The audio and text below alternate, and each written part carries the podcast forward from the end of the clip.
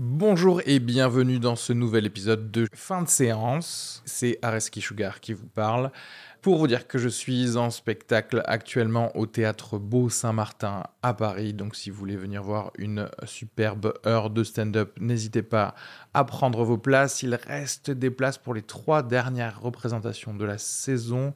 Le 15 juin, 28 juin et 12 juillet. N'hésitez pas à aller sur Bireduc ou suivre les liens depuis la description du podcast ou aller sur sugarfree.com.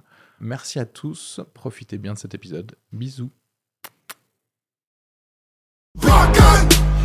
Républicain ou PS Rangez vos promesses dans vos sacs Hermès Vous n'avez jamais connu la précarité vous vivez à l'écart de nos réalités. Ouais, je commence le podcast par du Kerry James. Je fais ce que je veux. Euh, C'est moi qui suis au montage. Voilà. Bonjour à tous, bienvenue dans ce nouvel épisode de fin de séance. Aujourd'hui, on va parler du film euh, d'Ivan Attal, Le Brio. Petit message de remerciement à tous ceux qui nous envoient des messages, que ce soit sur SoundCloud ou euh, par euh, Facebook euh, ou par Instagram d'ailleurs. Merci à vous tous. Et puis ça fait depuis longtemps qu'on n'a pas fait d'AFA mail, donc si vous avez des questions relatives au cinéma ou à nos goûts, si vous voulez qu'on fasse des top 5 de films de pingouins ou des choses comme ça, n'hésitez pas à nous envoyer un message, on va le faire avec plaisir. Instant de gratitude slash autopromo. Merci à toutes les personnes qui sont venues euh, voir le spectacle le 24 novembre, presque seul, euh, au Centre culturel des Minimes. Il y aura une dernière date le euh, vendredi 29 décembre. Donc voilà, venez nombreux. Tous les mercredis, vous pouvez venir à la Toulouse Comedy Night, au Duplex, 24 à Jean Jaurès à, à Toulouse, où je pourrai passer ou présenter. Voilà, en tout cas, je suis toujours pas très loin. Si vous voulez de l'humour de qualité. Voilà.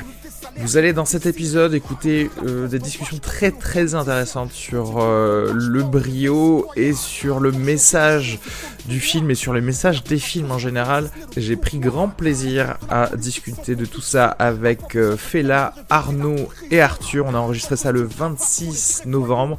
Je précise la date parce qu'on nous a dit que euh, ça a aidé de savoir quand est-ce qu'on en a parlé. C'est vrai que parfois on parle de news, des choses comme ça, et que oui, comme nous sommes des prophètes et que en général on devine les choses qui vont se passer dans le monde du cinéma, comme ça maintenant je dis quand c'est enregistré. Ça a été enregistré le 26 novembre.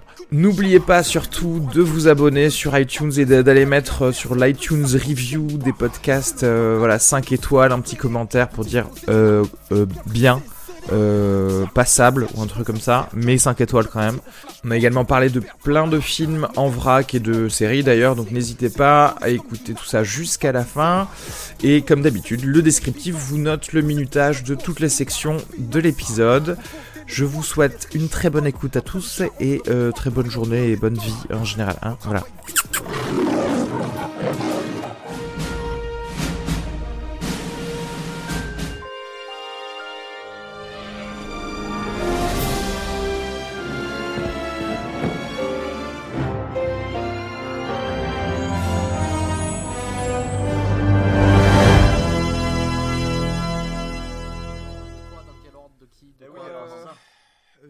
Si vous voulez, on peut parler des, des news si vous en avez.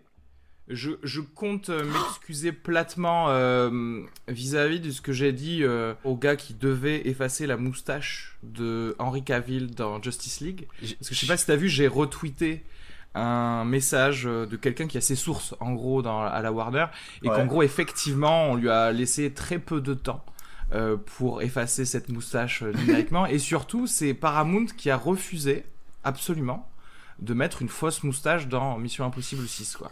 Parce que genre c'était dans les contrats Ça, voilà, du coup en gros Paramount c'est des gros bâtards. Ce qui ils sont très cons parce que enfin Ou des vrais amateurs de moustaches peut-être. Après, peut-être que c'est des puristes de la moustache. hein. moi, j'aimerais mais- plutôt qu'on voit les choses sous cet angle. Tu vois, moi, je, j'ai un- ima- imagine, je suis Paramount, je suis heureux qu'un de mes acteurs ait une très bonne prestation dans un autre euh, film, tu vois, et ça, ça ne fera qu'améliorer. euh.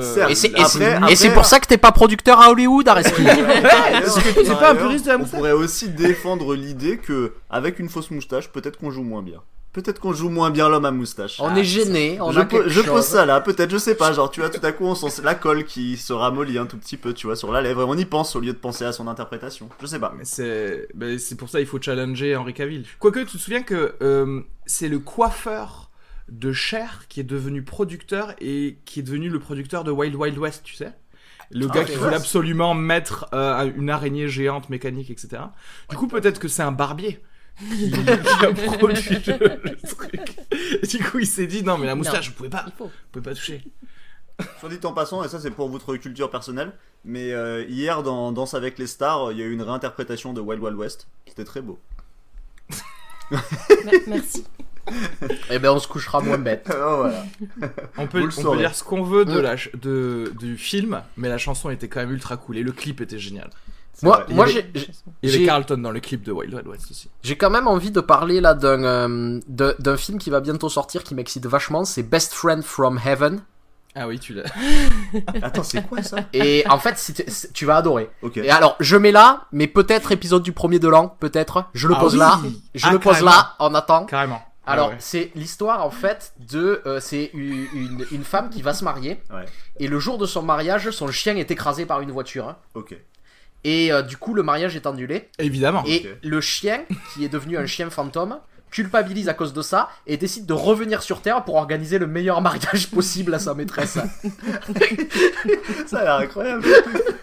Avec la voix de Chris Christopherson C'est pour, le, pour le chien. Waouh, qui, qui ressort euh, des tiroirs. Il ressort du tiroir et dans la bande annonce, alors c'est marrant, mais euh, j'ai jamais vu un acteur autant s'en battre les couilles d'un rôle, j'ai l'impression. Ah ouais. Mais tu vois le, je suis- tu vois le chien qui voit sa maîtresse qui, f- et, et tu vois Chris Christopherson qui fait Oh no, she didn't get married.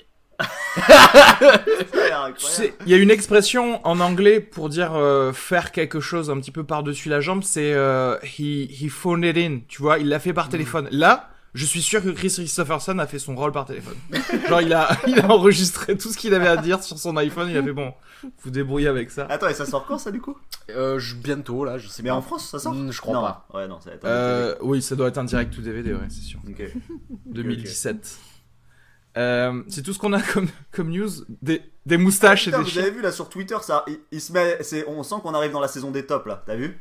Il y a eu, Ça euh, commence, ça il y a- commence. Il y a eu euh, tweet comme Bonello là, Je te fais confiance. Si, si, où tu il lui a- as donné, tu lui as donné ton top 10 euh, depuis 2007, je crois. Ah oui, j'ai vu les années, si ouais. je ne J'ai vu m'abuse. ça, ouais. J'ai vu que Captain Marv avait. Et il y a aussi un autre truc du coup genre qui est arrivé genre juste derrière, c'est genre citer euh, euh, trois films d'un même cinéaste qui sont des chefs-d'œuvre et qui se sont succédés. Ok. Arthur, il est, il est trop dans genre, le game. c'est pas si facile à trouver. Tu sais. Il aime bien avoir ce Ouais. petit test là. Ah non, Arthur est dans, est dans le game des classements, quoi. Ça, c'est. Ah bah attends, quel cinéphile n'y est pas, hein, j'ai envie de vous dire. Attends, mais on y est à fond, hein. Ah bah oui, bien sûr. à fond. Franchement, j'ai moi j'ai l'impression Mais- que genre la vie d'un cinéphile c'est juste classer des films. Mais la, Moi, liste, je- pas, pas avant janvier, parce que j'ai envie de dire, l'année dernière, un de nos films préférés, il était sorti la dernière semaine de l'année. C'était. Manchester by the Sea. C'est vrai que ça arrive. Non mais il y a des films en fin d'année qui sont chouettes, c'est vrai. Euh, De toute façon, maintenant j'ai créé une jurisprudence. N'oubliez pas, moi j'utilise les dates euh, IMDb. hein, je suis désolé, c'est comme ça. Attends, t'as perdu mon vieux. Quand il n'y a pas de distribution en France euh, pendant longtemps, parce que euh, on- attend encore Hunt for the Wilder People en fait en France. hein. Je, vous- je vous le Ah, rappelle. ouais, mais toi, oui. tu triches. Ouais, c'est un peu de la triche, mais ok. Toi, tu triches. Il faut être patient. Si t'avais attendu suffisamment, ben, Upstream Colors, il est sorti 5 ans plus tard. ouais, ouais, c'est ça. Et pour peu que Ouais, tu mais- l'aies mis dans Ah, ton mais- top, genre 5 ans t'as attention. l'air un peu con. Je l'avais fait, Ah, je voilà. l'avoue. Ou Eh pédant, ben, du c'est coup, mais attention, Arnaud, ça veut dire qu'à ce moment-là, si tu utilises ta technique à toi, Upstream Color, il est dans ton top 10 de cette année. Mhm. Voilà, voilà. De toute façon, je vais tellement avoir de mal à grappiller 10 films cette année. Il va nous dire, comme d'habitude, je vais en rajouter 5, etc. Est-ce que Fela, tu fais des, des top 10 Non. de, de tes films? Non. Jamais. J'en suis incapable. Mais après, si tu veux, je vois un film et je l'oublie à peu près 4 heures plus tard. D'accord, donc j'espère que assez tu as vu le brio il y a moins de. Ouais, ouais, c'est il y ça, a moins de t'as vu le brio là juste avant de venir. C'est justement le cas. C'est justement le cas, on l'a vu juste avant de, de venir enregistrer. Par contre, est-ce que tu, est-ce que tu Rare, peux alors, classer les passe, séries? là. Parce que les séries, quand même, tu as fait deux fins de série du coup? Bah, les deux, Ouais. en fait. Euh, oui, un peu plus. Mais si tu veux. Non, mais j'ai du mal à classer des trucs qui sont trop différents, des trucs de catégories trop différentes. Ouais, c'est vrai que c'est un peu bizarre De aussi. classer une comédie par rapport à un drama, c'est pas. Enfin, Ouais, ouais. tu vois, c'est. Faut juste laisser passer. c'est- on- on- là, on- nous, on parle que avec le cœur, c'est tout. Oui, Ouais. ouais, ouais. C'est pour ça. Mais- D'ailleurs, en parlant de séries et de cinéma à la fois, on a vu la bande-annonce de Top of the Lake saison 2 Ouais. au cinéma. Moi aussi, ouais. Mm, J'ai hâte de le voir. grave. Et Enfin, de la voir, pardon. Ça commence le 7 décembre sur, euh, Sur Arte, Arte. ouais. Ok. Moi j'avais vraiment bien aimé la saison 1. Ah, j'avais adoré. Ah ouais, moi aussi j'avais adoré. Ouais. Et je disais justement, moi je crois que c'est le meilleur rôle de- d'Elisabeth Moss, qui est pourtant genre euh, vraiment excellente partout, hein, mais là, Top of the Lake, pas la saison 1, je veux dire. C'était- elle Ouais. était Et alors, vraiment- soit dit en passant, là il se met à y avoir aussi petit débat sur Twitter Ouais. sur est-ce qu'on a le droit euh, d'inclure Twin Peaks saison 3 dans le top 10 ciné de Ah. l'année? Attention. Bah, en fait, je vais crois pas parce simple, que c'est la porte ouverte à toutes les fenêtres, tu vois. Je suis d'accord, mais non, parce qu'en fait, non, alors du coup, il y a des gens qui jouent sur les mots et qui disent est-ce qu'on a le droit de le mettre dans le top 10 film de l'année? Alors, le truc, moi, Parce je, que top 10 ciné, c'est facile de dire non. Oui. Top 10 film, moi, moi, a- ce que, moi, ce que je pensais faire, parce qu'il y a, il y a, deux, il y a deux, deux de mes trucs préférés de cette année, j'en avais déjà parlé, mais c'est Twin Peaks saison 3 et c'est l'épisode 7 de la saison 3 de Rick et Morty. ah oui, c'est vrai, tu m'as dit. Euh, mais à ce moment-là, et je on vais pas pouvoir les mettre. eux- Non, œuvre, œuvre audiovisuelle, tu Mm. vois. Ouais. Tu sais ce que je veux dire? À ce moment-là, je peux, Mm. faire, je peux mettre une pub si j'ai bien aimé une pub, tu vois. Tu peux. Ce serait énorme. C'était qui qui nous avait dit que c'était toi qui nous avait dit que euh, la pub Kezak était réalisée par Ridley Scott? C'est pas moi. C'était Je pas ça savais pas. Mais Non, non, euh, non. eh ben, je vous La, de cette la- information. la- la- pareil, la pub de de l'apprendre. s'appelle Orio Kezak, c'est réalisé par Ridley Scott. Sérieux Oui, c'est vrai. je sais plus qui, qui m'a dit ça et j'ai effectivement vérifié. donc Moi, je l'aimais bien cette pub. Attends, mais est-ce que c'est pour ça? On parle de l'original, hein.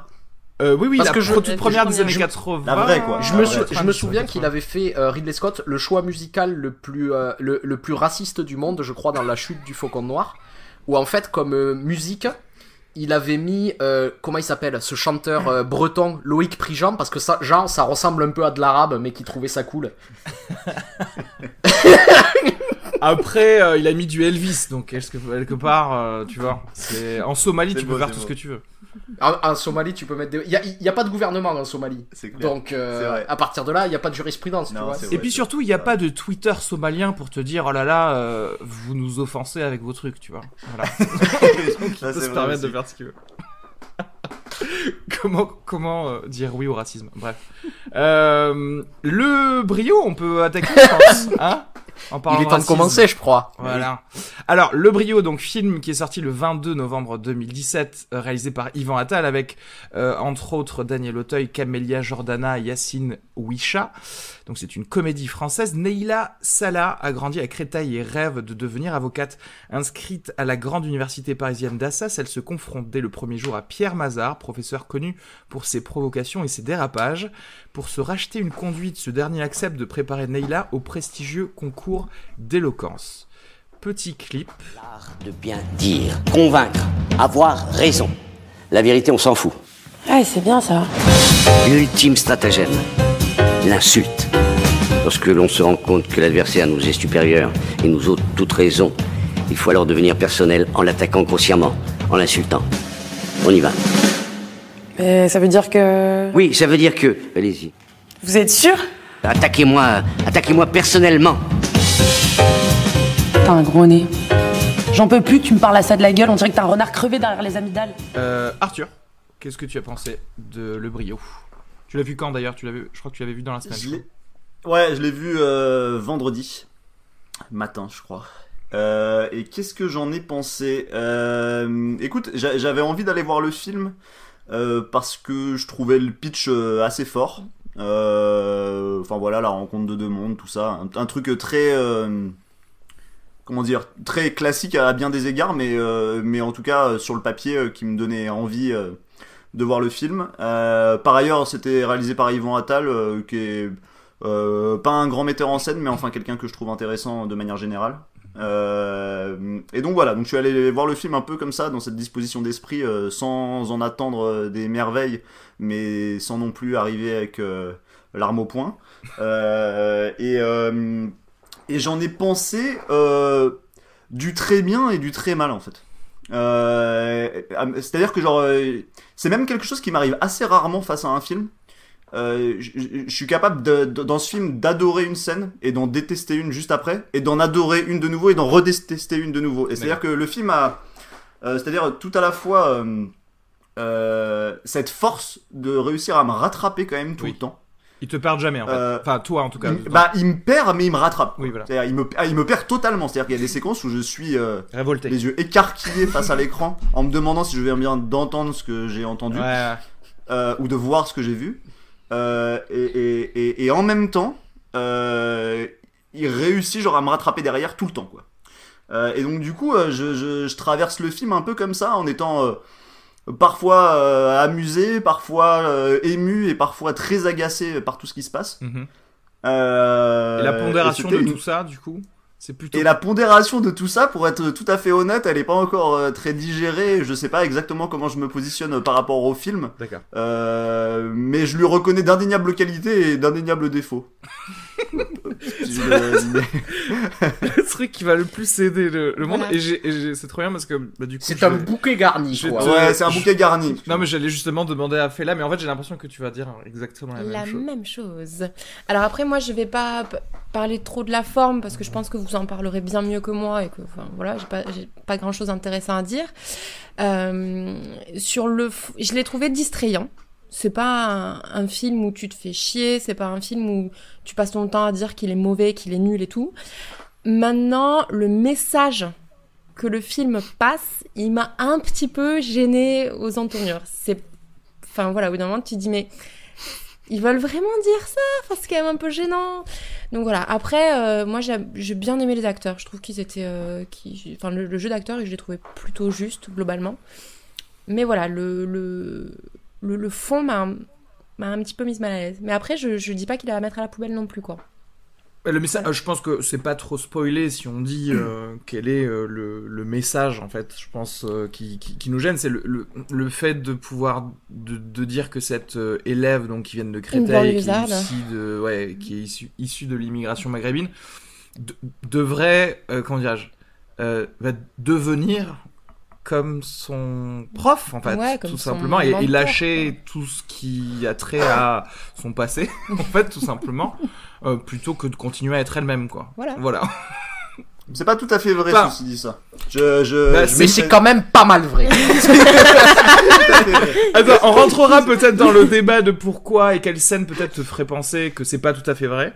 Euh, parce que bon, il y a, il y a des choses à dire. Juste, euh, Arnaud, vas-y, continue du coup sur rapidement ce que tu. Euh, ouais, moi je suis assez d'accord avec euh, avec Fela pour le coup sur euh, enfin sur le discours. Il y a quelque chose qui m'a énormément gêné. Après, à la base, euh, quand je rentre dans le film, moi, au départ, je suis un peu dans mes petits souliers parce qu'en fait, c'est une comédie romantique. Mm. Sauf que euh, il n'y a pas d'histoire d'amour entre le prof et euh, l'élève. Et donc, oh, ils ont rajouté une histoire d'amour un peu artificielle Ouais. par-dessus Ouais. pour essayer Ouais. de, de combler ça. Mais sinon, la, la véritable relation du film entre les deux, c'est construit comme une comédie romantique, c'est-à-dire euh, euh, le mec bougon et, et, euh, et, et- et la, la fille des banlieues, tu vois, qui va. Et normalement, en fait, dans ce genre de film, la personnalité de l'un déteint sur l'autre et à la fin euh, ça fait un équilibre et les deux euh, trouve une manière de vivre ensemble. voilà Exactement. trouvent une manière de vivre ensemble mais ce qui est étrange dans ce film justement pas les et qui amène au discours c'est que donc la je- jeune fille des banlieues change mais euh, le professeur facho d'université ben pas du tout en. Ouais. pas, voilà. En tout, ou en tout cas, on, on nous le montre pas en fait. Le, le jeu des vases communicants, là, tu vois pas les dilutions des deux côtés en fait. Enfin, euh, Mhm. tu le vois que d'un côté plutôt. Voilà. Mais euh, bon, bah, je crois qu'en fait, on a tous à peu près le même avis. Euh, moi, j'ai trouvé, euh, sinon oui, j'ai trouvé vraiment le, le film en fait dans sa forme est, est plaisant. J'ai beaucoup aimé la musique. Euh, je rentre juste dans des mini détails, mais c'est, c'est, enfin, c'est bizarre. Je sais pas si c'était pareil pour vous. J'ai l'impression que le mixage son était bizarre parfois. C'était fait exprès d'entendre la musique un peu trop fort sur des moments où il parlait. Je trouvais que c'était bizarre. Justement, il fallait peut- peut-être plus laisser la place pour euh, euh, quand, c'était peut-être ta salle qui était mal réglée là pour le coup parce que moi ça m'a pas choqué Non, moi, il n'y avait pas eu de problème. Pour certains passages, je sais pas, je trouvais que la mu- musique était peut-être euh, pile un peu euh, au niveau du volume trop présent. Mais euh, Daniel Auteuil, excellent, vraiment. Euh, Camélia Jordana, je crois que c'est son premier film euh, ultra nat... Moi, je mettrais un bémol hein, sur Daniel Auteuil. Mais je Moi, je trouve après. que moi je vois le Même personnage. si je pense que c'est pas de sa faute. hein. en fait il y a un gros problème de général quand même de dialogue dans ce Sur- film et sur lui. Très principalement. et qui vient du fait qu'il y a énormément de scènes en fait où les dialogues sont uniquement euh, expositoires Mm. Ouais. en fait Et, et alors et surtout et, surtout il y a une il y a une tendance mais alors ça mais c'est un truc qui m'agace toujours dans les films à euh, surenchérir sur une idée dans une scène. C'est-à-dire que tu as une idée, tu la donnes, on l'a Ouais, compris. Tu, tu peux pas le faire Euh, deux trois fois et, d'affilée. et, et, et, et, et le, et le truc, c'est que la, la scène va te réasséner l'idée deux fois, trois fois, parfois avec une lourdeur quand même, euh, euh, mais je veux dire de, de, de poids lourd, quoi. Euh, et le truc, c'est que c'est très souvent euh, Daniel Auteuil qui en fait les frais. Enfin, c'est-à-dire qu'on pourra en- re- revenir en détail euh, là-dessus quand on, on spoilera. mais là, du coup, euh, effectivement, c'est notamment-. Mais je pense notamment à la scène de rencontre entre, entre les deux personnages dans l'amphithéâtre. Je trouve cette scène d'une lourdeur ouais. infinie alors qu'elle pourrait ne pas l'être. Et, euh, et c'est Daniel Auteuil qui doit se la tarter quand même. hein. Euh, je veux dire, principalement. Euh, et, du coup, Auteuil, il est mis en difficulté en fait euh, par le scénario, et pas par le scénario dans ses grandes lignes dramaturgiques, mais vraiment par le scénario dans ses scènes. Euh, et je trouve que c'est pas du tout le cas de Camélia Jordana qui, elle, genre, a dans l'ensemble une partition genre assez précise à jouer et je trouve qu'elle s'en sort assez admirablement est- bien. Enfin, je vais même aller au-delà de ça. Je pense que c'est une sacrée révélation. C'est-à-dire que genre je l'ai vue et je me suis dit OK d'accord, en fait, c'est une grande Ouais. comédienne. Elle est très naturelle, Euh, elle te fait et- vraiment vivre son, son personnage. Euh, par contre, enfin, c'est ça moi que j'ai comme souci, c'est qu'à part ces deux personnages et peut-être la, la mère et la grand-mère de, du personnage de Camélia Jordana, Mhm. euh, les autres, euh, je suis désolé, mais euh, il faut mieux écrire ces scènes et puis il faut les mieux, mieux les faire jouer parce que la scène d'introduction Ouais, de alors- ses amis de la euh, de la cité. euh, c'est une une catastrophe, catastrophe. franchement. Mm. Et c'est vraiment dommage parce qu'ils cata- auraient peut-être ils, ils auraient commencé par une scène de oui bon euh, je vais je risquais de spoiler bon bref il y a une scène un petit qui arrive un peu plus tard en fait si ça c'était euh, la scène d'introduction bah j'aurais je l'aurais trouvé plus passable en fait Et, mais je parle du loup-garou quand il joue au loup-garou mais bon bref Oui, Ouais, oui, c'est- je, je- Non mais moi par exemple la scène du loup-garou, c'est un carton rouge mais rouge sang. mais moi je moi je trouve que Euh, le rouge sang c'était là vraiment euh, quand quand elle Ah descend non mais moi non mais amis, en fait non alors mais je vais t'expliquer pourquoi genre je ne en fait la scène du loup-garou me rend dingue. C'est-à-dire que en fait pour moi la scène du loup-garou Attends, mais là, On on, rentre déjà bon, dans les spoilers euh, quasiment.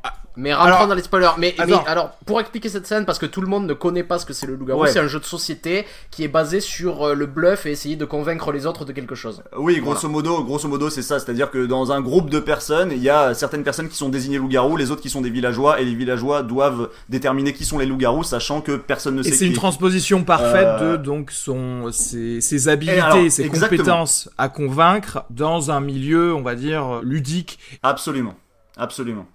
C'est-à-dire qu'on voit, on voit exactement comment il s'agit d'une idée de scénariste, quoi. Oui, Euh, ce qui est, ce qui est pas péjoratif hein, du tout dans ma bouche. Je veux dire, ça peut être euh, au contraire euh, très bien. Euh, mais c'est-à-dire que en effet, c'est comment euh, tout à coup, euh, dans le milieu intime de cette fille et dans son environnement euh, euh, euh, d'origine euh, et avec ses potes et tout, on va pouvoir aller réinvestir la question de l'intrigue principale et du discours euh, qui se déploie, mais pas chez elle. Euh, et, et- et- sauf que le problème, c'est que pour faire ça, si tu veux, ils font, ils font venir euh, euh, euh, un élément qui est donc ce jeu du loup-garou. Et le loup-garou, mais déjà, un, je vous garantis que genre personne en banlieue ne jouerait jamais au loup-garou parce que c'est un truc euh, genre de, de, de, de De geek. geekster, Ouais, genre ouais. parisien, slash geek, genre qui joue au loup-garou. Donc Ouais. ça, c'est le premier élément. Et le deuxième élément, c'est que en plus de ça, en fait, des, des, des jeunes adultes euh, de, de cet âge euh, en banlieue, genre, se retrouveraient pas pour jouer à un putain de jeu de société, genre, euh, chez, chez, chez l'un d'entre eux, en fait. Juste, ça n'existe pas, en fait. Faut le savoir. Donc, du coup, moi, si tu veux, genre, quand je, quand je, quand je vois cette scène, je, je, je, je passe mon temps, genre, à sentir à quel point, genre, elle est. euh, En fait, son, son, son, son élément structurant est absolument exogène à ce monde-là, quoi. Et, et du coup, et du coup je, je vois à quel point ce film, en fait, est écrit. Euh, et je le dis genre euh, un peu péjorativement là en l'occurrence, mais écrit par euh, des bourgeois parisiens quoi. Et, et, et, ça me saute aux yeux, ça m'écorche les oreilles tout le temps.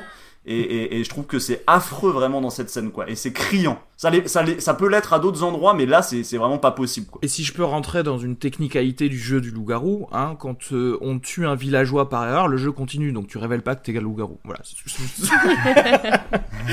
mais euh, je, mais je, je vois ce que tu veux dire. C'est, c'est- euh, après voilà, c'est de toute façon un, un peu le, le souci de, dans ce film, c'est que le versant euh, cité est, est très mal euh, exploité, quoi. Je sais pas s'il est très mal exploité. En fait, moi j'ai l'impression qu'il a voulu surtout pas tomber dans des clichés. Ouais. Il a voulu, tu vois, mettre ces personnages qui n'étaient pas des personnages caricaturaux. Notamment le raison. personnage de la mère. Euh, tu vois, c'est pas anodin que ce soit qu'elle soit célibataire, que euh, elle rentre, elle lui dit j'en ai rien à foutre, fais-toi à bouffer toute seule, et elle se casse pour sortir, faire sa vie, si tu Oui. veux. Donc, mais j'ai voilà, j'ai l'impression qu'il a voulu euh, vraiment absolument pas tomber dans la caricature. Après, il y tombe quand même un petit peu. Ouais. Mais euh, Où ça? Bah, dans les rapports en fait, euh, pas dans le moment où elle a des rapports avec ses, avec son milieu à elle, Ouais. mais c'est après, je trouve qu'il tombe dans son personnage à elle. Des fois, il est un peu caricatural. Dans la scène de fin, la scène de fin, moi, je la trouve hyper caricaturale aussi. Ouais. tu vois, où t'as, t'as- il il est quand même un peu obligé de tomber dans les stéréotypes, quoi. Il y a, il y a- il y a d'ailleurs, moi, ça me fait penser, on, on- on l'avait évoqué, mais il y a une scène que je trouve plutôt réussie qui est justement chez la grand-mère. Oui. Où, euh, où euh, en fait, Entre à- femmes.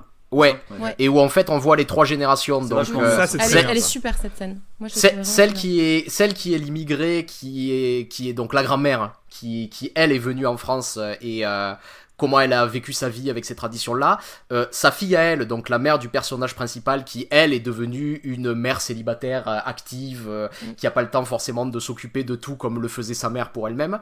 Et la dernière la dernière génération donc de la fille et là où en fait il y a un mélange où tu, où tu vois qu'il y a un dialogue avec sa mère où sa mère grosso modo elle lui dit euh, ben écoute c'est comme ça il faut que tu t'écrases. Hmm. Et où il y a la il y a sa fille qui lui dit mais en fait je vois pas pourquoi je suis française je suis née ici et en fait je trouve que en une scène il résume très très bien Ouais, comme ça fait. toutes ces différentes générations de d'immigrés de Ouais. issus de l'immigration etc etc et, et c'est c'est une scène d'ailleurs beaucoup plus fine que la plupart des scènes du film pour fait. essayer de parler de ça et que j'ai trouvé hein, ouais Ouais, je suis totalement d'accord. Exactement. Euh, après, voilà, il faut, faut, faut adresser un truc. Donc euh, voilà, c'est ce qu'on disait, le fameux message qui pourrait transpirer de tout ce film. Moi, je me souviens, voilà, d'une des premières scènes, en, en, en gros, où euh, Daniel Auteuil euh, reproche un peu sa, la- sa tenue vestimentaire à Neila. Lui dit, en fait, ne deviens pas comme les autres, lui reproche son Mm. panurgisme. Et en même temps, au final, ben, si, elle devient comme les autres. euh, Pour, pour réussir. Donc euh, il y a de ça, il y a aussi, ça me fait marrer quand euh, il y a une scène qui est assez premier degré, je trouve, quand il lui reproche la victimisation des gens des cités, sachant que bon, le dernier film d'Ivan Attal, c'est ils sont partout, quoi. Donc, euh, si tu veux, non mais mais, c'est- mais mais surtout ce qui est ce qui est étrange c'est que le personnage qui est filmé comme la plus grosse victime c'est Daniel Auteuil Oui. victime du euh, victime de la de la bien pensance ambiante quoi Oui. soi-disant alors, dans le moi j'ai, moi j'ai une question. Est-ce que, est-ce que le personnage de Daniel Auteuil est raciste? Ouais Oui, mais il l'est clairement. Alors, il, il est raciste, mais dans le film, si tu veux, moi, je l'ai perçu comme 100% raciste. Mais dans le film, le message que j'ai ressenti, qu'on essaie de te dire, c'est oui, mais en fait, il est pas vraiment raciste. C'est Ouais, de la provocation. Voilà. y a- T'as une espèce de pondération de son racisme, de dire et et quelque part finalement de dire donc donc c'est pas très grave. On Tout essaie, de, peut- on essaie de le rattraper, mais quand même, Ouais, tout ce qui sort pendant, pendant tout le film, où tu te rends compte, on 100% devrait l'excuser. Oui. Et pourquoi, quoi? Et Mais parce qu'en plus, si tu veux, sur le message, moi, moi je trouve qu'il y a un truc, c'est euh, Ivan Attal, en fait, il te, donne, il, te, il te donne la grille de lecture du film dès le départ. C'est le film, en fait, il s'ouvre sur des euh, clips vidéo. Ouais. de passages télévision de différentes personnalités qui parlent tous de ce sujet-là. Et il y a notamment une célèbre, euh, une célèbre euh, interview de Jacques Brel, Ouais. où en fait. Jacques, Jacques Brel explique que euh, grosso modo il dit moi je sais qu'il y a des gens en fait qui se euh, contentent de peu c'est-à-dire ils sont ignorants et ils restent ils restent dans leur petite vie alors qu'il y a toujours beaucoup plus de choses à apprendre beaucoup plus de choses à et en fait il, il dit que c'est de la paresse et que c'est et que c'est comme avoir de la graisse au- autour du cerveau et qu'il faut sortir de là donc ça c'est la grille de lecture du film et ce que nous dit Ivan Attal dans ce film c'est grosso modo que euh, si en fait euh, les gens des cités Se sortaient les doigts n'acceptent du pas cul. des positions supérieures, c'est parce qu'ils se sortent pas les doigts du cul, qui pourraient le faire et qui choisissent de ne pas le faire. Et c'est pour ça que c'est un film. Le film à lui-même, le personnage de Daniel Auteuil, je le trouve raciste. Le film, je pense pas qu'il soit raciste. En, en revanche, je pense que le film est profondément de droite. Ouais. Oui, il est, ma- c'est un film macroniste à fond. Enfin, c'est presque le premier film de la France Macron. Vraiment, je me le suis dit en voyant le film. Euh, mais euh, non, après, le, le, le, le seul euh, tout petit euh, bémol que je mettrais sur ce que vous disiez tout à l'heure, c'est-à-dire que, euh, c'est-à-dire que finalement, elle tourne le dos à, à, à, à son monde et, et, et- et rentre dans ce nouveau monde et en adopte tous les codes. Euh, J'y mettrais deux bémols quand même. Le premier, c'est que euh, elle reste quand même en couple euh, avec euh, le, le mec avec lequel elle est au départ et pas. qui est un type euh, Ouais, tu sais pas. On hein. euh, qui est hein. pas de ce nouveau monde. On sait pas finalement. À la fin, vois, c'est tu sais pas. c'est- c'est quand même ce que nous dit le film. hein. C'est Genre, sous- c'est quand même le- ce qui est sous sous c'est quand même ce que nous dit le film. Après, on peut, on peut, on Mhm. peut discuter, genre, si on veut, hein, mais je veux dire, euh, en tout cas, le, le, le film ne laisse entrevoir rien d'autre que ça. Euh, donc ça, c'est là, c'est le premier élément. Et le deuxième élément, c'est que du coup, elle met quand même ensuite euh, euh, les, les, comment dire, les talents oratoires euh, qu'elle a acquis euh, pendant le film au service euh, de gens de sa communauté, puisqu'on voit ensuite qu'elle est devenue avocat commis oui. d'office Ouais, et qu'elle leur moi, apprend à se servir du discours pour se sortir de Pour mauvais moi, pas. c'est l'épilogue. Euh, ça. ça, ce qui est- ça change rien au fait que le film euh, est de droite et macroniste tout Oui, ça. parce que si tu. Mais si- si- non, si- oui, non, non, bien sûr, je- Voilà. je- on est d'accord. Euh, mais, mais je voulais juste apporter cette petite nuance quand même sur le fait qu'elle a pas non plus tourné le dos à, à, Eh bien, à- moi, à je sa suis pas communauté. d'accord. Enfin, je, je Moi, je suis pas. pas du tout d'accord parce que euh, déjà, la scène finale, la meuf, elle arrive euh, avec des escarpins et les cheveux raides.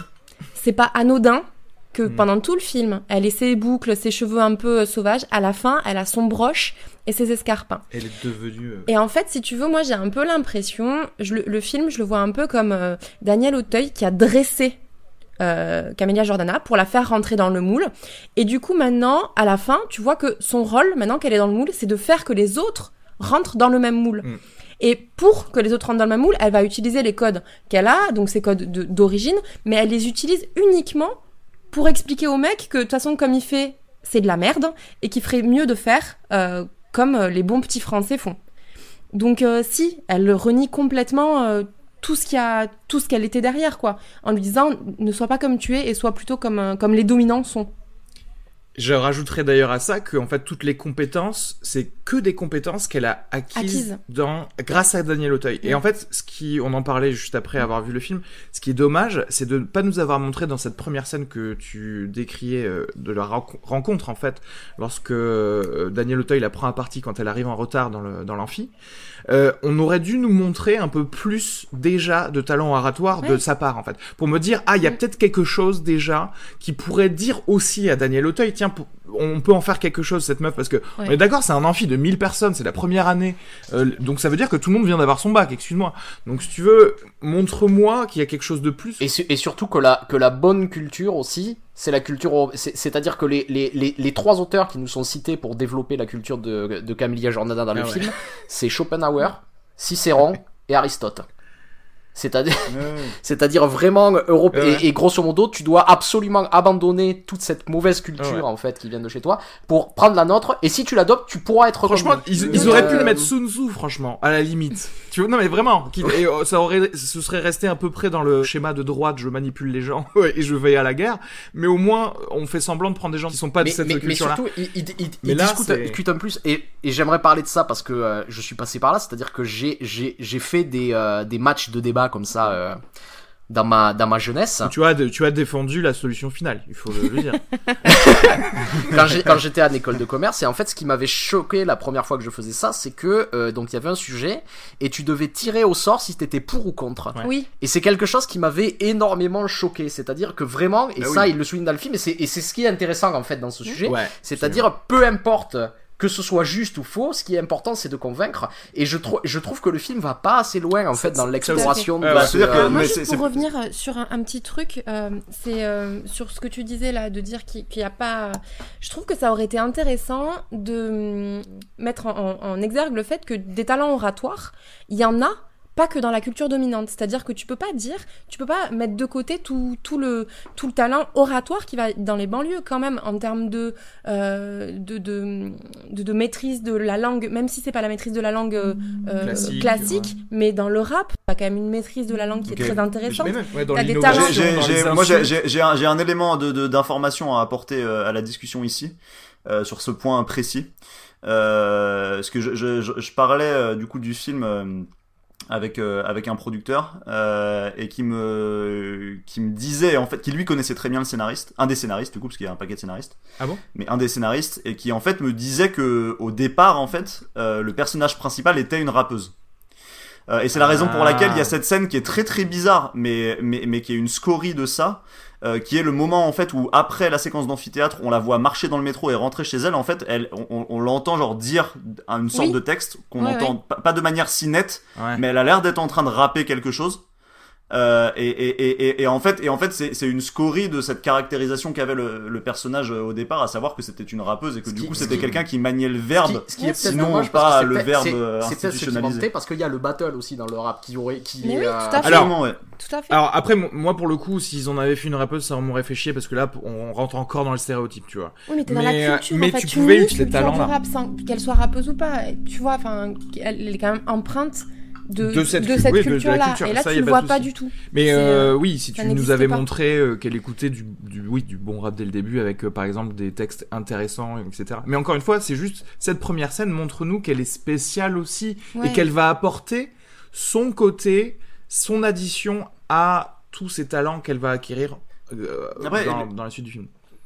Parce qu'à part là de l'insolence, c'est- c'est tout ce que tu vois d'elle. Par rapport à ça, en fait, il y a quelque chose que je trouve quand même vraiment problématique dans le film sur cette question euh, du discours. Et c'est pour du coup euh, euh, euh, poursuivre sur ce que tu disais, Arnaud. Euh, c'est que finalement, le, le, le film essaie de poser très tôt la question d'une opposition entre avoir raison et, et, et être dans le vrai. C'est-à-dire avoir raison, finalement, c'est juste réussir à faire la démonstration rhétorique que l'on a raison dans une situation donnée. Mm. Et être dans le vrai, c'est précisément euh, euh, réussir à toucher du doigt la vérité par le discours. Euh, Parce que d'ailleurs, il y a- il y, a quelque chose. Attends, juste, je, Ouais, je mets une petite parenthèse, c'est-à-dire que euh, le, euh, le, le texte en fait qui sert de, de structure au cours, c'est un texte de Schopenhauer Oui. sur l'art d'avoir l'art d'avoir l'art d'avoir raison.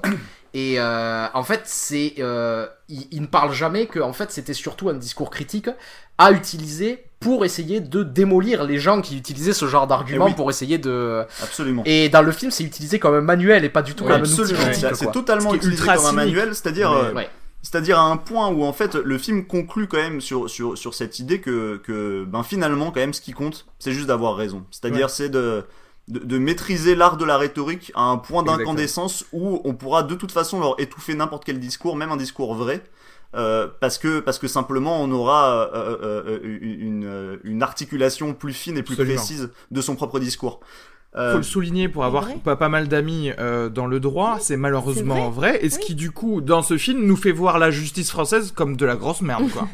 Je, je, je suis je- désolé, je- tu je- vois. je dis non mais je dis pas que que, que, que le discours euh, est, est, est- est pas une arme puissante et que et que et, et que dans le droit en particulier euh, euh, c'est pas un endroit où il y a un espace d'expression très fort pour ça. Euh, mais mais mais ce que je voulais dire surtout c'est que en fait il y a un autre truc qui m'a dérangé par rapport à ça c'est que que le, film a une manière un, tout petit peu simpliste de de de de mettre dos à dos disons la sophistication du discours et de finalement genre comment on pourrait se perdre dans cette sophistication versus la simplicité genre des choses vraies quoi. Euh, C'est-à-dire que parce qu'à un moment donné il y a- une opposition entre euh, euh, le personnage principal qui du coup euh, à force finalement de se gargariser de sa capacité petit à petit à maîtriser le discours et tout finit euh, par en oublier euh, euh, euh, par exemple de, de, de, prendre soin de sa relation amoureuse avec le, le, le, le gars avec lequel elle est euh, qui s'appelle je sais plus comment Mounir. qui s'appelle Mounir, exactement. Et euh, et lui, euh, du coup, euh, est posé euh, comme une sorte de parangon de vérité, puisque et il lui dit d'ailleurs à un moment donné, il lui dit mais moi peut-être que peut-être que je parle pas bien, mais au moins je dis ce que je pense.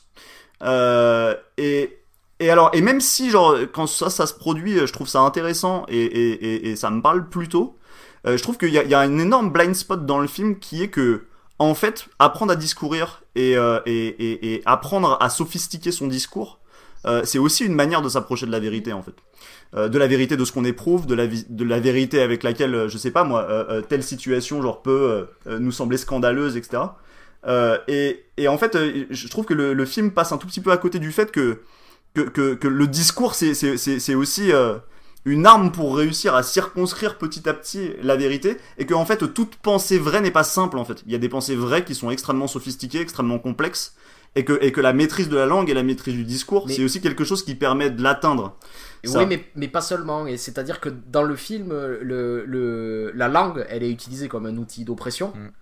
Et c'est vrai qu'il y a assez peu de recul parce qu'il y a, il y a quelque chose de super intéressant qui est dit à un moment donné. C'est ce truc de dire euh, les chauffeurs Uber Ouais. On se, euh, se sentent obligés en fait d'utiliser la langue Ouais. des dominants pour donner l'impression, tu vois, d'être là. Et ils l'utilisent mal. Oui.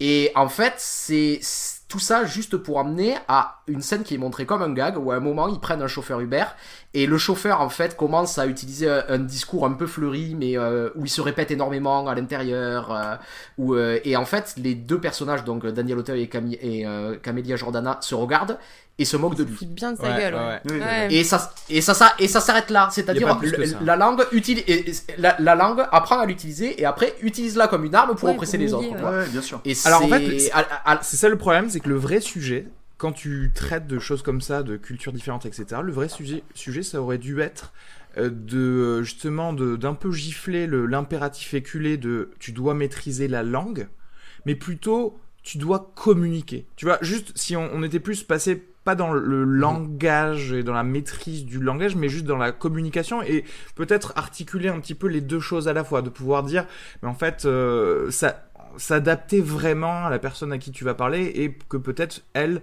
comme elle connaît un autre milieu social, euh, ça, ça va l'aider euh, à utiliser cette maîtrise de la langue à faire autre chose, tu vois. Bah, c'est monodirectionnel, quoi. C'est-à-dire que vraiment, euh, la, la langue, c'est juste pour te permettre de venir chez nous, les riches, importants, et c'est tout, quoi. Franchement, j'ai été un petit peu déçue par cet aspect-là du film. Euh, les, les moments de joute oratoire, les moments, tu vois, où. Et à aucun moment, t'es épaté par un, Ouais, discours, ou tu vois, où, où t'es convaincu par un discours. Enfin, j'ai trouvé ça un petit peu léger, en fait. Tous les moments, euh, tu vois, qui sont censés être des moments d'éloquence, je les ai trouvés, ouais, à part le fait qu'ils ouais, ils utilisent des mots compliqués, quoi.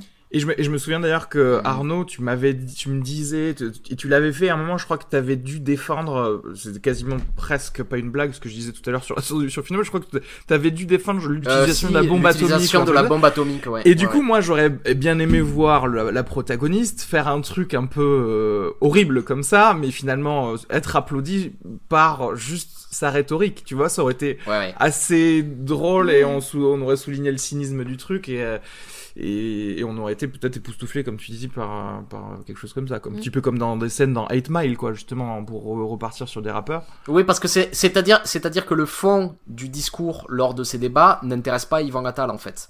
Mm, Mm. C'est-à-dire que, que jamais à aucun moment on l'installe comme, comme un véritable enjeu, alors que ça aurait pu être le Mm. cas, ça aurait pu même être intéressant, ouais, c'est sûr. Ouais. Et en fait, ça, ça amène toujours à ce même, même problème que euh, la relation de base, c'est qu'Amelia Jordana a beaucoup à apprendre de à Daniel Auteuil, mais Daniel Auteuil n'a rien à apprendre Voilà. de Camélia Ah Jordana. oui, c'est vrai. C'est assez vrai. Du coup, voilà, euh, bah, pour euh, continuer sur la question que je vous ai posée, bon, vous, vous me dites oui, euh, c'est un personnage raciste, mais la question c'est est-ce qu'il est raciste à la fin? Toujours ou pas? Bah, s'il a pas changé, oui, en fait. Ouais, ben du oui. coup, Neila, c'est son petit euh, animal domestique, en fait. Non, mais s'il est raciste, peu. tu vois ce que je veux ouais, dire Ouais, ouais. Mais c'est-à-dire, tu vois, il est raciste, mais il est pas raciste euh, FN. Il est euh, ce racisme ordinaire, Oui, tu vois. ça. euh, Il est présenté comme un genre le, le raciste mais c'est de la provocation donc Ouais. c'est pas du vrai racisme donc en fait alors je lisais un truc d'ailleurs on, on parlait de Twitter dernièrement il y a un, il y a un mec qui, qui était un doctorant en sociologie qui a, qui a fait un truc sur l'humour et qui démontrait plus ou moins que si, si tu fais juste de la provocation sans le second degré de pouvoir souligner que le racisme c'est complètement absurde Mm. ben en fait c'est raciste quand même parce que Ouais. tu, tu ne fais que Ouais. perpétuer le truc et en fait là c'est ce qui se passe Ouais, tout à fait. bah, Il y a des fois où en fait non, il y a des fois où, où c'est une provocation, alors pas sur le racisme, mais on va dire peut-être sur la, la culture de dénonciation des, des racistes, mais quand, si tu fais que ça tout le temps, bah non en fait, au final t'es raciste. Ouais. Donc euh, donc c'est ça le problème, c'est que présente-le comme un vrai raciste, tu vois, ou pas comme un, je sais Mais pas. même, non, le fait qu'il soit euh, juste ce genre de raciste, moi je trouve ça intéressant parce que moi ça me saoule de Ouais, voir tout le temps caricaturer le facho comme euh, le bidochon du PMU euh, qui vote FN. tu- Enfin voilà. Ouais ouais, C'est aussi intéressant de dire bah ouais, le racisme c'est aussi ça, c'est aussi ces mecs-là. ouais c'est vrai. Et enfin voilà. Après, moi, c'est ce que je te disais en sortant. J'ai tout le temps l'impression que le discours qu'on nous sert là aussi, c'est euh, quelque part, il est raciste, mais comme il est bon prof, c'est pas grave. Ah oui, Et c'est tout le temps, tu sais, le truc de séparer. euh, Roman Polanski. voilà, Roman Polanski, vraiment, tu vois, de séparer euh, le, le professionnel de la personne. De, tu peux être le dernier des fachos et des Ouais. misogynes parce que tu vois la petite scène où avec l'interaction avec la meuf et la crotte de chien, tu te rends compte que le mec il est quand même un peu miso assez rapidement. Enfin bon bref, Oui c'est vrai en plus. mais c'est pas grave. Comme t'es un bon prof, on s'en fiche, tu vois. Mm. Et ça, c'est un discours qui me gêne. Et puis aussi, ils sont pas obligés de devenir amis, quoi. À la fin, ils se font des câlins et tout. T'es là, non mais non. Enfin, tu vois, y a. Oui, c'est vrai qu'à la limite, si, si, tu, si tu dis, on a parfois besoin de gens qui ont des pensées merdiques, mais, parce, mais, mais ils sont compétents dans un truc et ils peuvent servir la société. Tu vois, genre en mode euh, opération Paperclip, on a pris des nazis, mais ils savaient faire des fusées, tu vois. Euh, je- non, mais je- franchement, c'est une idéologie. bah, quelque part, ils ont eu raison, hein, on a envoyé des gens sur la Lune grâce à eux, tu vois. Mais du coup, ok, mais t'es pas obligé non plus de, tu vois, de leur apporter le, le lait euh, en souriant, tu vois, à ces gens-là. Mais de l'absoudre surtout. Enfin, moi, c'est. Oui. Dans, dans le film, c'est une absolution de. Tu vois, pour moi, elle l'absout quand elle, quand elle y va. Elle dit Ok, il est pas très cool, mais quand même, c'est le meilleur des profs que Ouais. j'ai jamais eu, donc le virez pas. Enfin, Ouais, c'est vrai. Enfin, plus cette discussion va, plus je. Je sais pas. J'allais, franchement, j'allais donner une bonne note, mais je sais pas. Oui, d'ailleurs, non mais d'ailleurs, et d'ailleurs, dans, dans cette séquence, le, le- comment dire, la séquence finit de manière assez étonnante puisque puisque dans, dans, dans la scène suivante, euh, euh, finalement, Camilla Jordana lui dit, euh, euh, enfin lui dit, lui dit pas que ce qu'elle a dit sur lui c'était vrai. Elle lui dit juste que Oui. Oui. ce qui était important dans ce moment-là, c'était d'avoir raison. Ouais. Euh, et à nouveau, enfin, on est toujours, du- on est toujours sur le fil, quoi, sur cette question de, de qu'est-ce que pensent vraiment les personnages.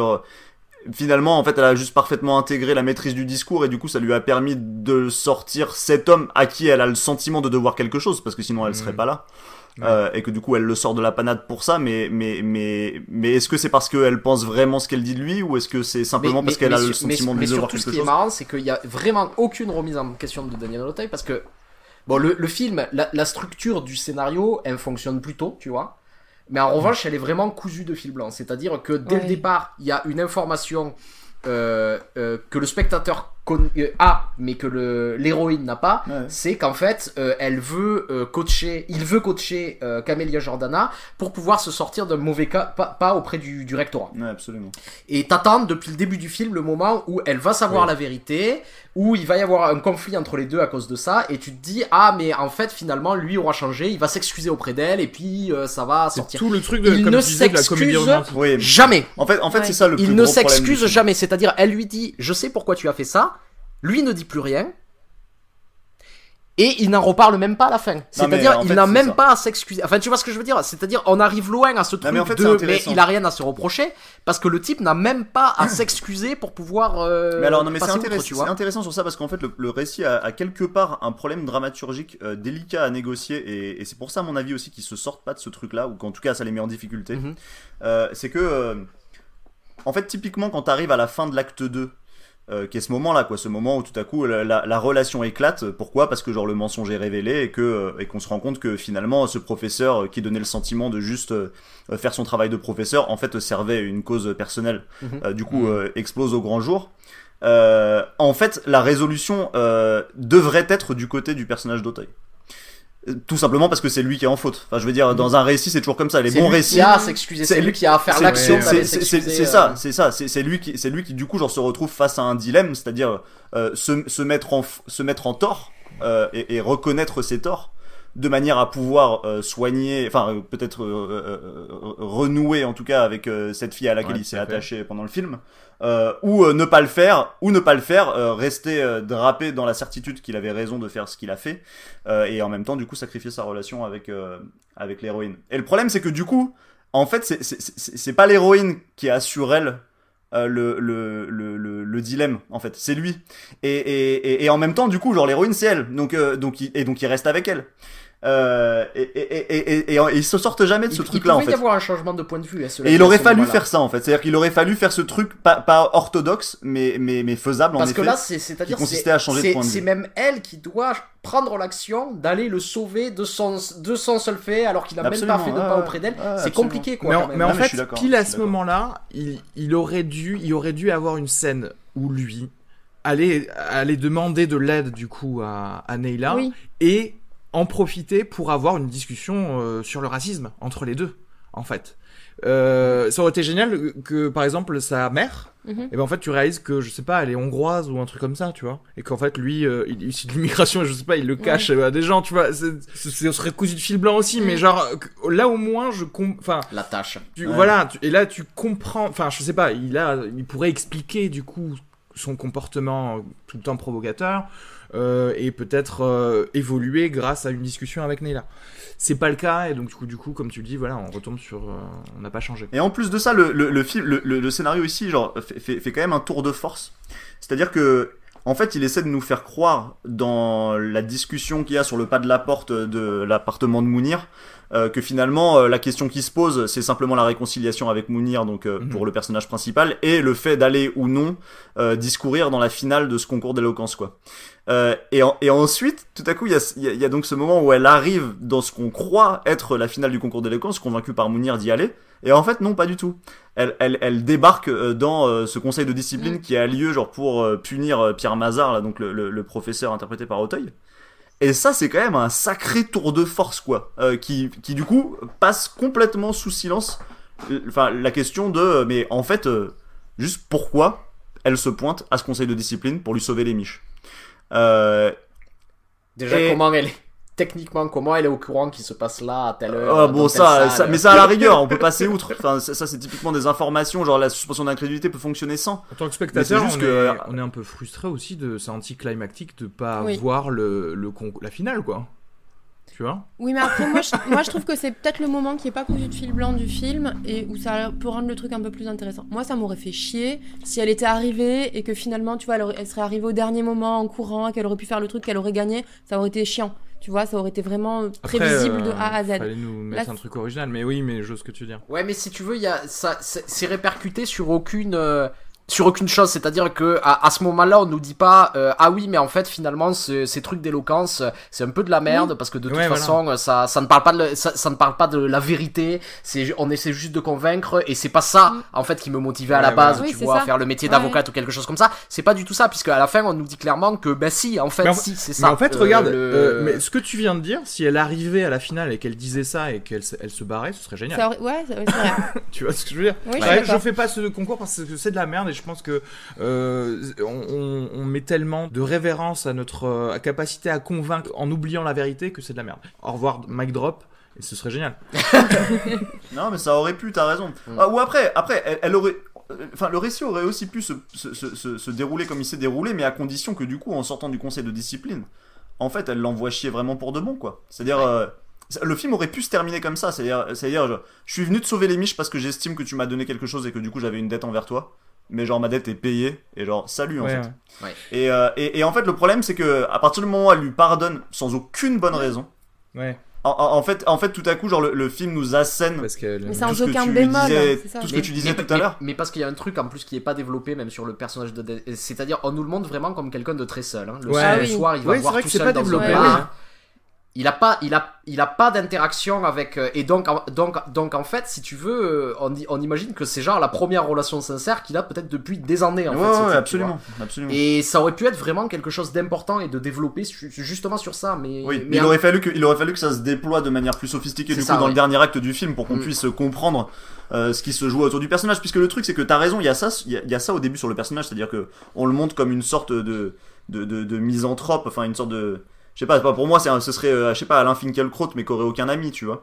Euh, Il a des amis, tu crois? Et, euh, et, et, le truc, si tu veux, et le truc, si tu veux, c'est que j'aurais envie de voir dans le film, éventuellement, si le personnage du coup prenait plus d'épaisseur, euh, comment au contact en fait de cette fille, et ben, sa vie va un peu changer, quoi. Et ça, en fait, on le voit jamais. Et, et il en est jamais question du tout. Mais tu, tu Euh, crois pas il y a- il y a, Enfin, moi j'ai l'impression a une scène coupée avec cette même meuf qui, tr- qui trimballe son posé la chien question. parce que c'est pas Absolument, je me suis posé la question. Ça Je me suis posé la question. comme un... Ouais, enfin bon. Alors, moi, ma question, c'est c'est aussi ça, c'est... euh, Bon, voilà, on a trouvé mille idées pour changer ce film. On dit que le message est pas bon, mais comment ça se fait que je, que je peux pas dire que ce soit de la merde, quoi, tu vois? J'ai quand même trouvé ça pas mal, en fait. C'est ça le problème. Pas pourquoi. Est-ce que, juste comme tu disais, les scènes qui m'ont peut-être un peu ému, ou, des, ou les scènes qui fonctionnaient... Mais, mais parce qu'il y a des scènes qui sont vachement bien et en même temps qui sont souvent euh, pas bien amenées. Moi, par exemple, il y a une scène que j'ai trouvée magnifique aussi parce que Jordana est fabuleuse euh, dedans. C'est la scène de restaurant euh, qui arrive après, je crois, la demi-finale du concours Oui. d'éloquence où tout à coup, euh, en fait, elle explique à Daniel Auteuil euh, pendant ce dîner, euh, euh, du coup, qu'elle est amoureuse, Ouais. qu'elle est amoureuse donc d'un garçon qui s'appelle Mounir, qui est un chauffeur euh, Uber, et elle lui explique pourquoi elle est amoureuse de lui. Mm. Et ce qu'elle dit de Mounir est magnifique. Oui. C'est très très beau. C'est-à-dire, c'est un monologue admirablement écrit. Euh, et, et, et, et, et, et franchement, quand je l'écoute, j'ai beau genre ne pas connaître et ne pas avoir vu en amont tout ce qu'elle raconte de Mounir, ça me touche. Le fait est que c'est dommage qu'on n'ait pas vu plus de choses en, avant, en, en amont pardon, sur euh, Mounir parce que, parce que tout à coup quand elle dit par exemple de Mounir que euh, ses mots sont aiguisés comme un sabre, je suis en mode ok, je veux bien, hein, il y a moyen que ce soit vrai, Mm. euh, mais en même temps vous me le montrez Oui. pas. Et, oui. et à nouveau en fait, et à nouveau ça c'est une scorie très probablement de version de scénario antérieur dès lors que, que cette histoire de, de rap là est avérée. C'est-à-dire qu'en fait Mounir c'est un rappeur euh, dans une version antérieure du scénario et c'est sans doute un très bon rappeur. Euh, et, et du coup, quelqu'un qui, à sa manière, euh, manie le verbe, euh, certes pas de la manière euh, euh, euh, que que que que- qu'en qu'en font, euh, euh, enfin que que que, que pardon, je, je perds mes mots. Euh, Enfin, pas, pas pas pas de la manière euh, entendue euh, quand on est dans des milieux intellectuels et, qu'on est à SAS, etc. Mais en même temps, il manie la langue à sa manière et il la manie avec euh, puissance. Euh, et, et, et ça, on le voit pas dans le film, et c'est un peu dommage parce que et c'est pour du coup euh, rejoindre ce que tu disais tout à l'heure. Peut-être que c'était trop de faire de Camélia Jordana euh, une rappeuse, mais dans ce cas-là, pourquoi ne pas le garder sur Mounir ça Oui, et de nous ça le serait, montrer? contre, ouais. Tout à coup, ça aurait été intéressant. C'est-à-dire, on aurait, on aurait fait exister une autre version de la langue française euh, dans, dans les quartiers et en même temps euh, une langue et- qui, et- qui est, et mon- qui est hyper belle et, qui, a de la force. et montrer que ça peut permettre aussi de parler de forme parce que d'ailleurs le Bien sûr. je- sans doute la, la, la meilleure la meilleure an- an- an- an- la meilleure analyse artistique en fait de euh, la déliquescence des banlieues etc etc c'est c'est euh, c'est demain c'est loin de Hayam quoi Ouais, bien sûr. ou euh, com- co- comment il parle en 5 minutes mais hyper profondément des raisons sociologiques en fait qui Bien amènent à cette déliquescence des banlieues Ouais, et, et que c'est fort, c'est vrai, et c'est utilisé, et c'est fait avec une langue des banlieues. Et Ouais, donc que cette langue peut être un vecteur de vérité. Et effectivement, j'aurais trop, j'aurais, comme je disais, j'aurais trouvé ça trop stéréotypé que la, la Oui. protagoniste soit rappeuse, mais qu'effectivement, si euh, l'autre avait une aspiration à être, euh, tu vois, un rappeur connu, etc. Et ça, je pense que par contre, c'est très très représentatif de beaucoup de voilà de, Mm. de, de ces milieux-là où il y a très souvent je vais être rappeur ou alors je vais être un, un athlète professionnel et c'est notre seule fa- façon de sortir de, de, de notre truc, tu vois. Et je- ouais, il y avait. Et truc. après, pour revenir à ta question initiale, pourquoi le film il reste regardable, il reste, euh, tu vois, tu t'en Mhm. sors pas euh, absolument scandalisé Je pense que c'est aussi parce que c'est le discours du film, c'est un discours auquel on est extrêmement habitué et que c'est vraiment au fur et à mesure de la réflexion quand tu commences à, à, tu vois à Ouais, réfléchir et à prendre du recul te dire quand même il est très problématique Ouais. ne serait-ce que moi dans cette conversation euh, mon opinion par rapport au film elle a changé en début de, de- d'enregistrement. Arnaud tu dis je pense que le film est pas raciste. Et ben en fait maintenant je te dis eh ben si finalement je pense que le propos du film est raciste. Mais tu vois parce que bah, au départ tu dis bah non c'est pas raciste. Et en fait à la fin tu dis bah si parce que c'est un espèce de, de racisme post-colonial de euh, la meuf ne peut la la la, la, la meuf euh, issue d'immigration ne peut réussir à l'homme blanc tu vois et si ça c'est pas post-colonial je Mm. sais pas ce qu'il est C'est Tarzan qu'il est. Non mais, mais t'as, raison, en, v- en- en vrai t'as raison. Mais euh, en fait, si j'avais hein. dit ça, je crois que c'est surtout pour le fait de dire que le film épouse Oui. pas le discours du professeur. oui il- Tu vois ce que je veux dire? Il- Le il- discours du professeur pas- de, de, fait, de il dire. pas C'est pas le c'est pas le même racisme. a pas la- il, enfin, il tu vois, c'est- pas un, pas un ce même racisme. mais je suis d'accord avec toi, mais c'est un autre discours et c'est un c'est du racisme aussi. Et tu vois, c'est ça, c'est au Mhm. début tu te dis non et après tu dis ah bah si quand même. C'est pour ça que tu vois, je on, vois on y est tu habitué en fait. Mais C'est un discours qu'on entend Ouais, tout le temps raison. et qui nous choque plus, enfin qui, qui te choque quand tu commences à réfléchir à le déconstruire. on retombe sur ce que tu disais, Arthur. euh, en fait, le- notre discours là entre nous, hein, l'échange de, de paroles nous fait réaliser certains trucs. Mais parce que à nouveau, genre, le- le- là, ce qui est chouette dans notre discussion, c'est que on essaye de circonscrire ce qui nous semble être euh, le discours euh, du film, ou en tout cas ce que ce que le film euh, laisse transparaître euh, de lui-même euh, quand il se déploie, quoi. Et et, et, et du coup, on, parle, on parle, on parle, mais on parle pour essayer quand même de toucher du doigt quelque chose qui a trait à la vérité, qui se dégage du Mhm. film, quoi. Et euh, et je sais pas, je, je suis très euh, euh, partagé, embêté aussi euh, par le film. C'est que c'est subtil, en fait, c'est ça. Parce qu'en plus, C'est subtil, ce qui. non mais parce qu'en plus de ça, genre le film est bien mis en scène. euh, il y a- il y a- Enfin, tu vois, moi, par exemple, toute cette séquence d'ouverture, on la voit arriver dans l'amphi, euh, où, où tout à coup, bam, t'arrives dans cet amphi, il y a 800 personnes. Enfin, je sais pas, il y a, il y a une ambition euh, euh, formelle quand même dans le cadre d'un film euh, classique, hein, mais mais mais le, cla- enfin le classicisme, c'est pas c'est pas un gros mot.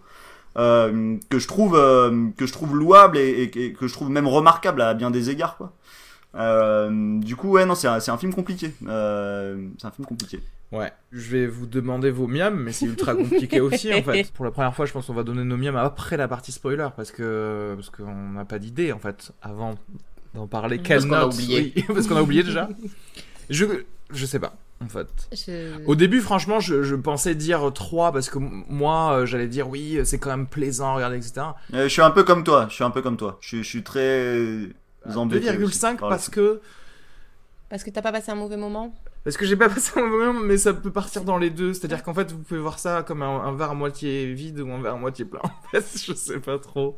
Non, franchement, le, le- en fait, le problème, c'est que au, au gré de la discussion qu'on qu'on qu'on vient d'avoir, euh, moi, j'étais un peu comme toi au départ. J'avais envie de donner trois miams, et en fait, aujourd'hui, ah, enfin, là, tout de suite, j'ai envie d'en donner un ou un Ouais, mais c'est ça, fait, Donc, le euh, Tu mets une sanction politique ou pas Mais simplement parce que simplement parce que quelles que soient les qualités d'un film, le problème c'est comment tu signes ton Mm. film. Et le fait est que la signature du film euh, est euh, moralement très ouais, Ça, le ça. message est problématique, donc tu peux pas donner une bonne note. Enfin, moi personnellement, je me, j'aurais du mal à donner une bonne note à un film euh, avec le, avec le message duquel je ne suis pas du tout d'accord, quoi. Non, mais t'as En absolument fait, raison. on, on Je nous suis- je- je demande, on nous avis. demande de faire ce que Neila a fait au personnage de Daniel De l'absoudre. C'est-à-dire, en fait, on nous demande de, de l'excuser sur son ça. fond parce que ben on a quand même passé des bons moments avec lui. Mm. Tu vois. Est-ce- Est-ce qu'on va le faire ou pas, tu vois?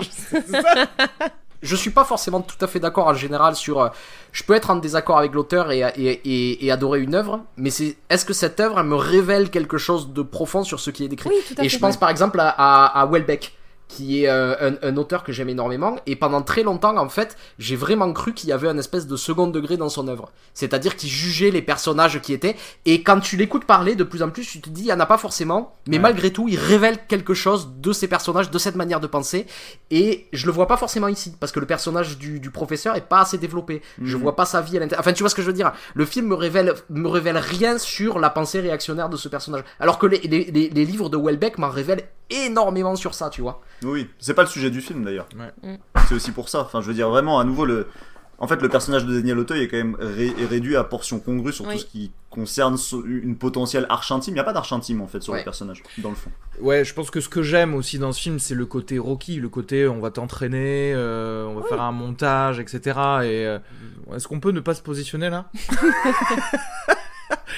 Je- je- Ah, mais Ah, si, il je faut, pense il que faut, faut, c'est en fait, important, faut, faut- justement. faut- faut en dernière important. instance lui mettre une mauvaise note, Ouais. je pense. Ça, ouais. Ouais, ouais, bah, bah écoutez, euh, euh, ne serait-ce que parce que ça nous permet de parler de ces choses-là dont on parle très rarement, parce que, encore une fois, ces, ces, ces distinctions-là de, de, de racisme, c'est subtil et on en parle assez rarement. Je vais pas mettre la même note qu'à Justice League, donc je vais mettre plus quand même, parce que c'était vraiment de la merde. Donc, je sais pas, 1,5, 1,5 miam. Hmm, moi, je mettrais un.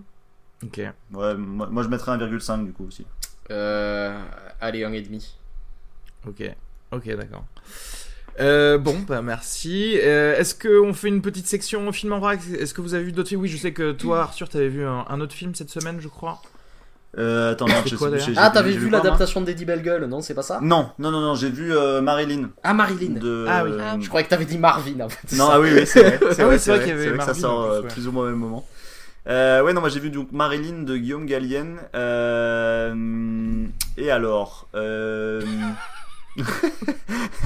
euh, Non, non, non, mais euh, je suis. Je suis pas partagé hein, sur le film dans le fond. C'est-à-dire que je, je pense plus de mal que de bien du film. Euh, mais en même temps, alors c'est ça qui est compliqué, c'est que c'est un film dont j'aime beaucoup le début et dont j'aime vraiment beaucoup la dernière scène. Euh, et du coup, euh, et, et, et, et j'ai tendance à quasiment ri, pas, pas rien aimer, mais à aimer très peu de choses pendant une heure et demie au milieu. Ça fait pas mal quand même. Ce qui fait euh, beaucoup.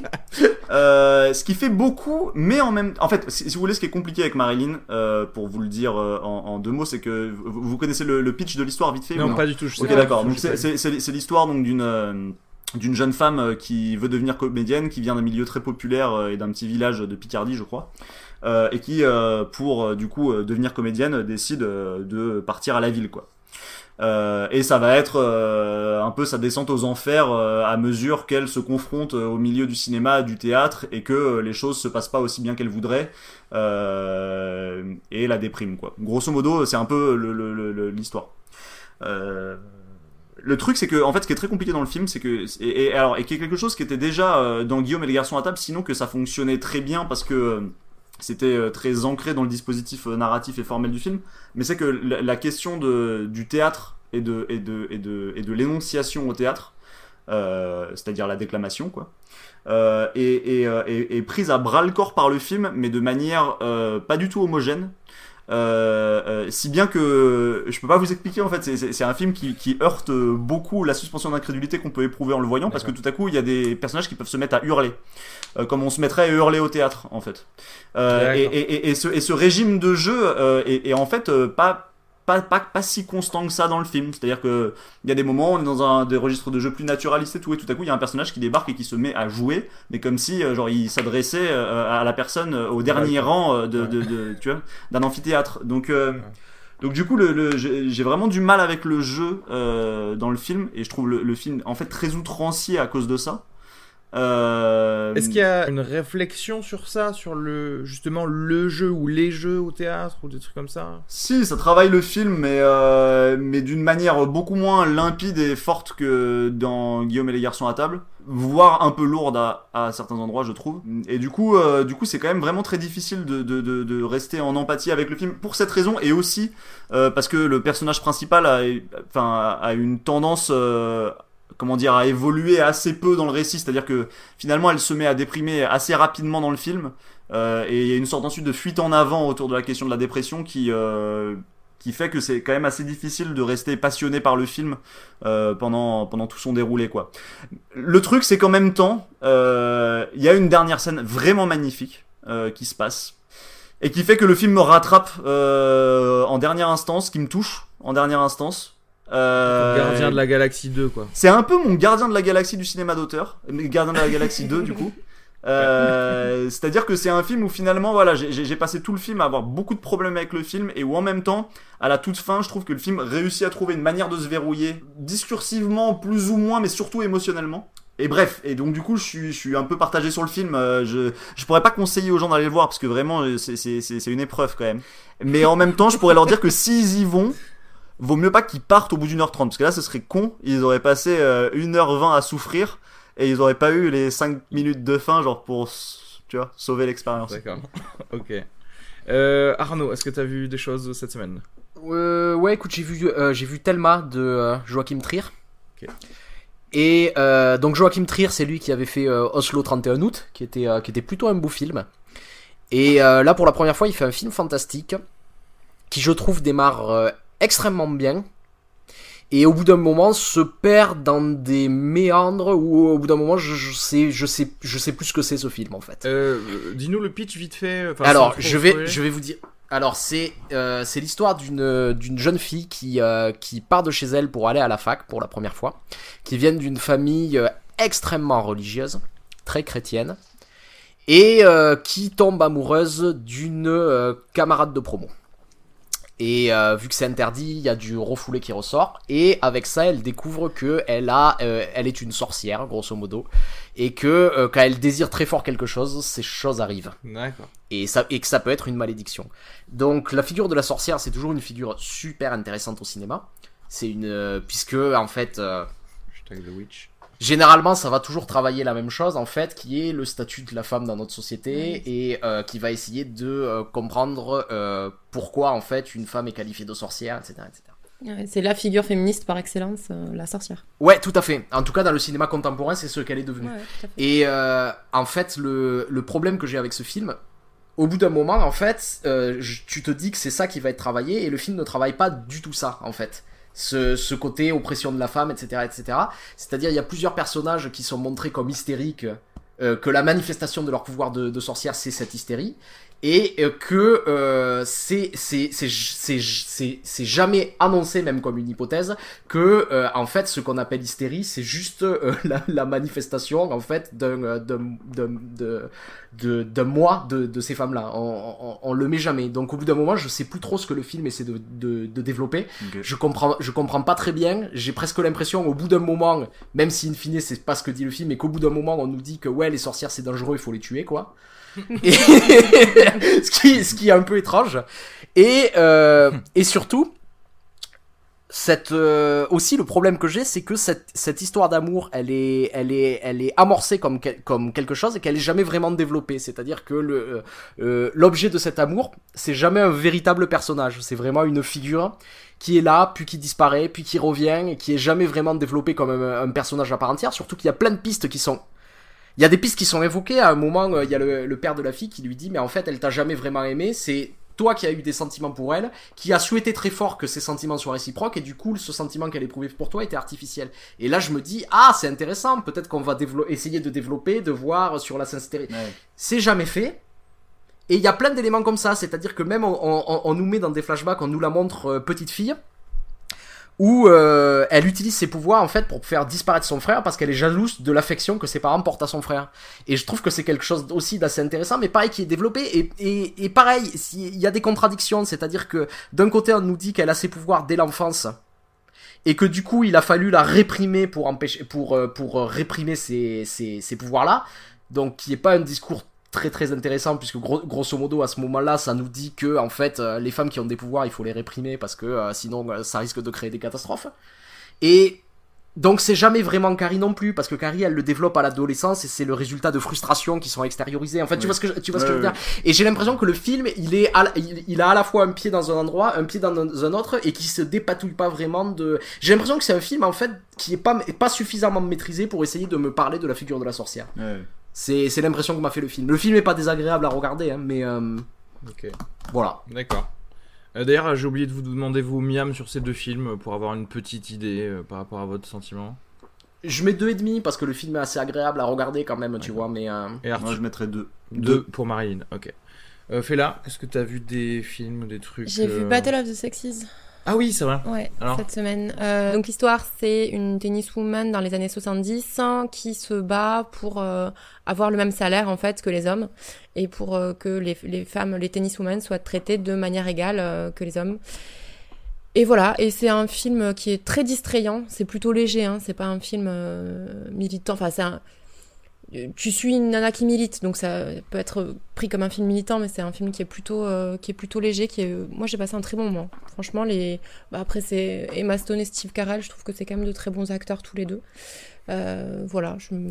rien à dire de particulier, c'était chouette. C'est pas, il casse pas, enfin tu vois, c'est pas le film de l'année, mais il est... J'ai passé un bon moment. D'accord. Voilà. Combien sur 5 3 3 et demi Ok. Ouais, ça avait l'air de faire partie un peu de ces de ces films Oscar qui sortent toujours vers la fin de l'année. euh, Ah ouais, tu penses? Géna- Non, je, je sais pas parce que c'est un biopic, c'est tiré d'une histoire vraie. Oui, hein, c'est ouais, un. Et puis Emma Stone, elle est moche, donc peut-être que. Ah c'est- oui.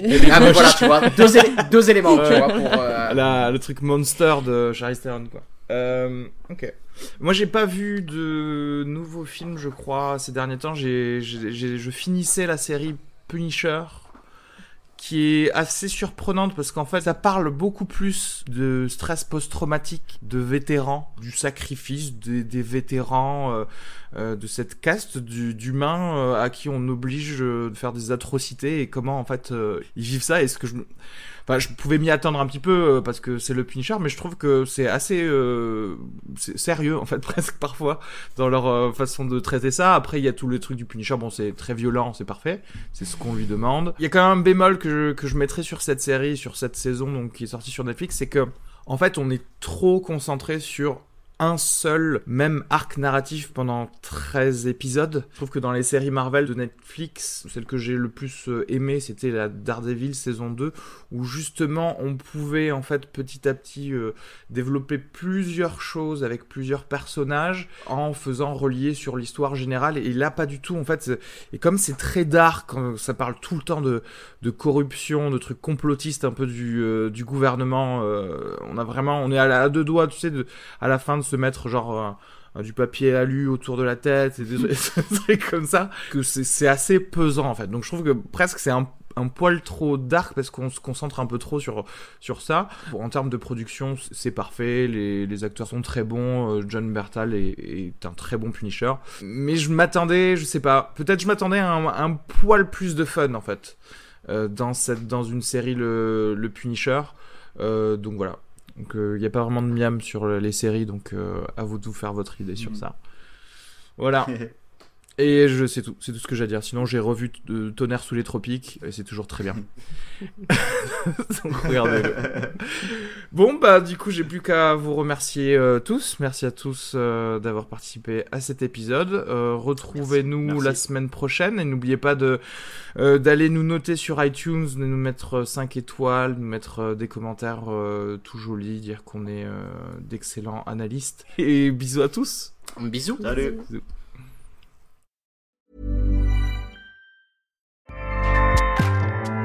ACAST powers the world's best podcasts. Here's a show that we recommend. Hi, I'm Jesse Cruikshank. Jesse I host the number one comedy podcast called Phone a Friend. Girl, let's phone a friend. Not only do I break down the biggest stories in pop culture with guests like Dan Levy and members of InSync, I do it with my own personal boy band singing jingles throughout. Because it's my show. It's your show, girl. New episodes of Phone a Friend Yeah. drop Thursdays wherever you get your podcasts. So work it, girl. Yeah, work it. Okay, that's enough. ACAST helps creators launch, grow, and monetize their podcasts everywhere. ACAST.com.